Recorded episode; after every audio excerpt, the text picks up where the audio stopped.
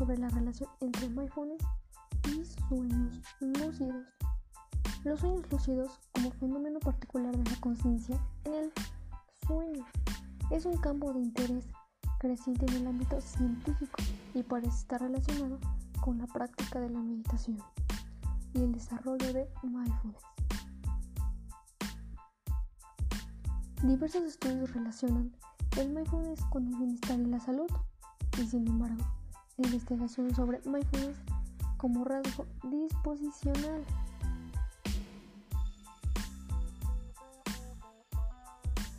se asegura que dormimos una tercera parte de nuestra vida y aproximadamente soñamos durante dos horas cada noche.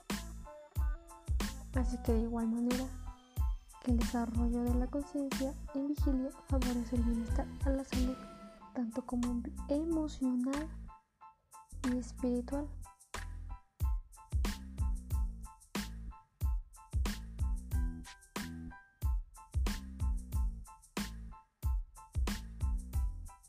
Se realizó la búsqueda del campo de sueños lúcidos con la base de datos de PUMED. También se ocurrió en artículos publicados en la revista Internacional de Sueños Lúcidos para la obtención de datos relacionados con sueños y su lucidez en el sueño. Tras la búsqueda inicial de PUMED, se obtuvieron 84 artículos relacionados con este tipo de sueños. Para proceder a la relación, se revisaron, en caso necesario, los artículos completos para dirigir la información que contaba esta parte, relación con el campo mindfulness o meditación. En este tipo de sueños son relativamente infrecuentes en la población general. Algunos estudios han encontrado que tan solo el 0.3% y el 0.4% de los sueños que se recordaron pertenecían a este tipo de sueños, los cuales son los sueños lúcidos. La frecuencia de sueños lúcidos se ha asociado a determinadas dimensiones de la personalidad, como el loco, el control interno, independencia del campo, que es la felicidad que tiene un sujeto, de aislar elementos relevantes de un contexto.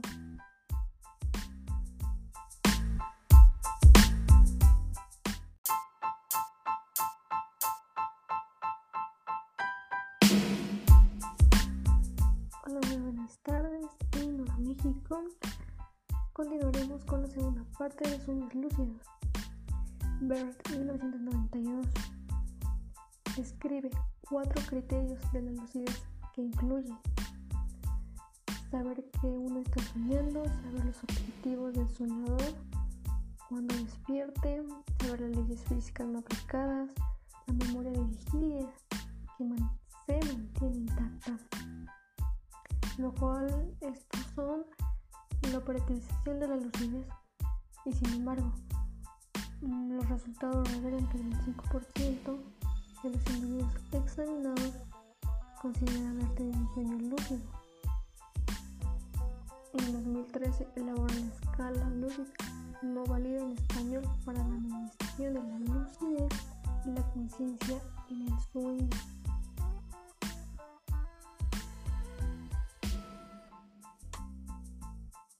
Conciencia primaria versus la secundaria.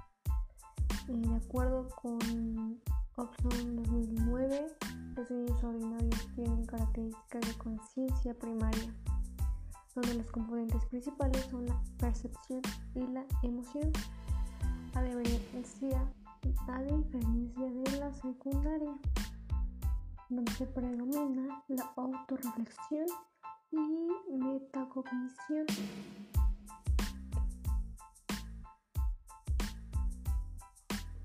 Por ejemplo, en el año de 1997 mide las semejanzas y entre estos dos estados, porque se utiliza el cuestionario afectivo y cognitivo de experiencia, no válido al español.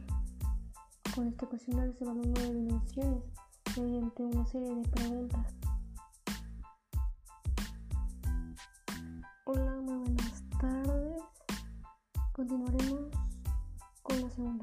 De sueños lúcidos.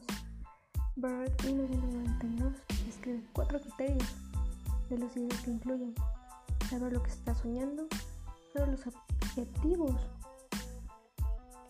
que desaparecen cuando el soñador despierta, saber que las leyes físicas no son aplicadas, la memoria de vigilia se mantiene intacta, estudia la operacionalización de la lucidez y sin embargo sus resultados del 25% de los individuos examinados consideraban haber tenido un sueño lúcido. Ese es el porcentaje menor, el 25%. Más recientemente, en 2013, elaboran escala 2 que nos valida en español. La escala consta de 24 ítems a partir de los cuales se puntúan en ocho factores. Control, pensamiento, realismo, memoria, disposición, disociación, emoción negativa o emoción positiva.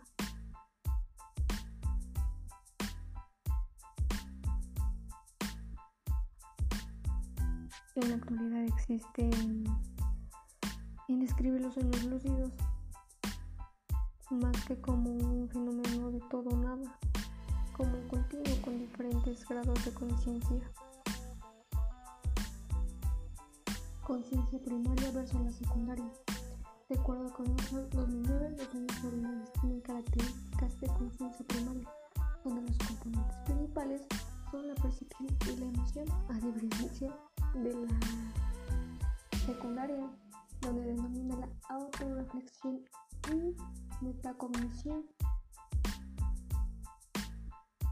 De hecho, varias investigaciones muestran que nuestro procesamiento cognitivo durante la vigilia es relacionado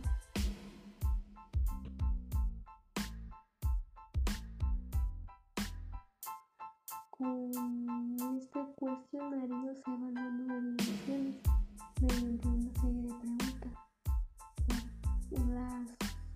son